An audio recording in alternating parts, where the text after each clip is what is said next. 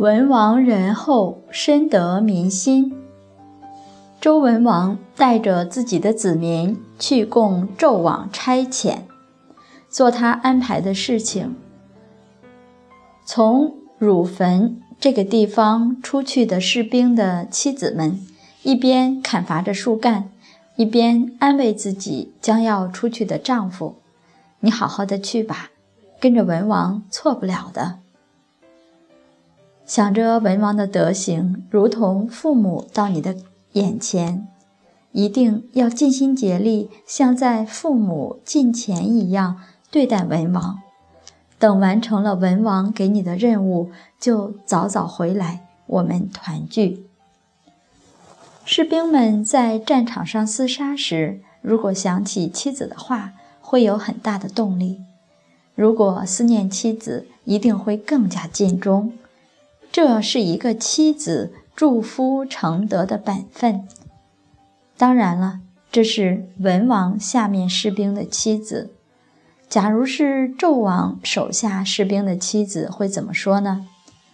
他一点都没有道德仁义，赶紧投奔文王吧。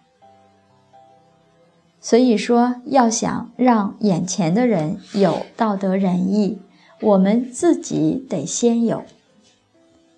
商朝的纣王荒淫无道，周文王做着天下之主，这样实际的事却一直没有称王，还听命于纣王。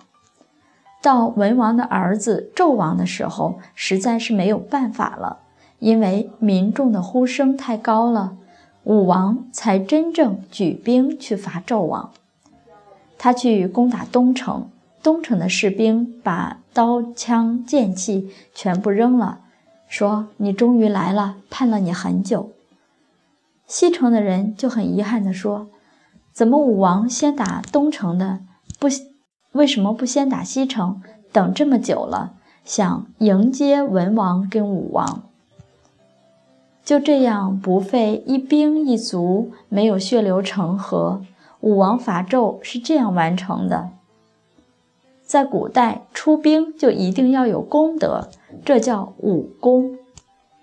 因为天下人不允许纣王再活着，他被迫只好自焚。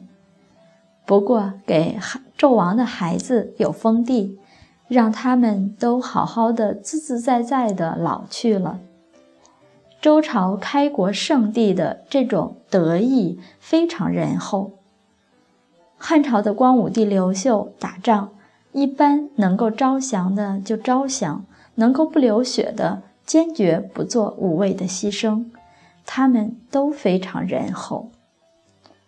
所以，我们听着古代的这些故事，发自内心的赞叹敬仰。我们后人因为不了解，迷而不信，认为那些都是封建的东西。什么叫封建呢？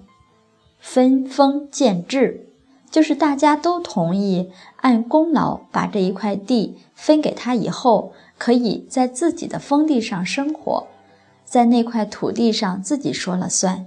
只要有事时，比方有大的祭祀活动这类事的时候，大家才聚到一起；没事儿的时候，就是自己过自己的，多幸福！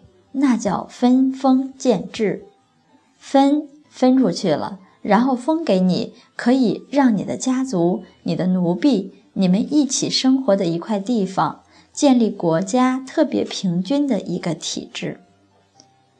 在学传统文化之前，说到封建这个词，我完全按自己的标准给古圣先贤定义生活方式。现在知道，封建是分封建立的国制。是中国历史上有了国家之后比较公平的一种治理国家的方式。孟老夫子评价武王伐纣的事儿是这样说的：“没有听过弑君，只是听说诛了一个人，杀了一个毒夫、独裁的民贼而已。因为纣王实在是伤天害理的事儿干太多了。”叔叔比干去劝他，他说：“大家都认为你最聪明了，把你的肚子扒开，看看你的心脏是不是窍巧比别人多。结果把来劝谏自己的叔叔比干，当庭抛开了胸膛。为了色，跟他有亲近血缘关系的人他都不顾。他的亲叔父姬子庄丰被降为奴隶，然后又逃到国外，才躲过劫难，能够全活下来。他的亲兄长微子起拒祸远遁，微子起拒祸远遁。这样的人多么的残忍！留在世上贻害无穷，只能是祸害。所以这样的毒夫已经没有人道了。孟老夫子都不称他为人了，就是这么的一个人。文王还在他的手下做事。可见文王的德行到什么程度？其德行之厚，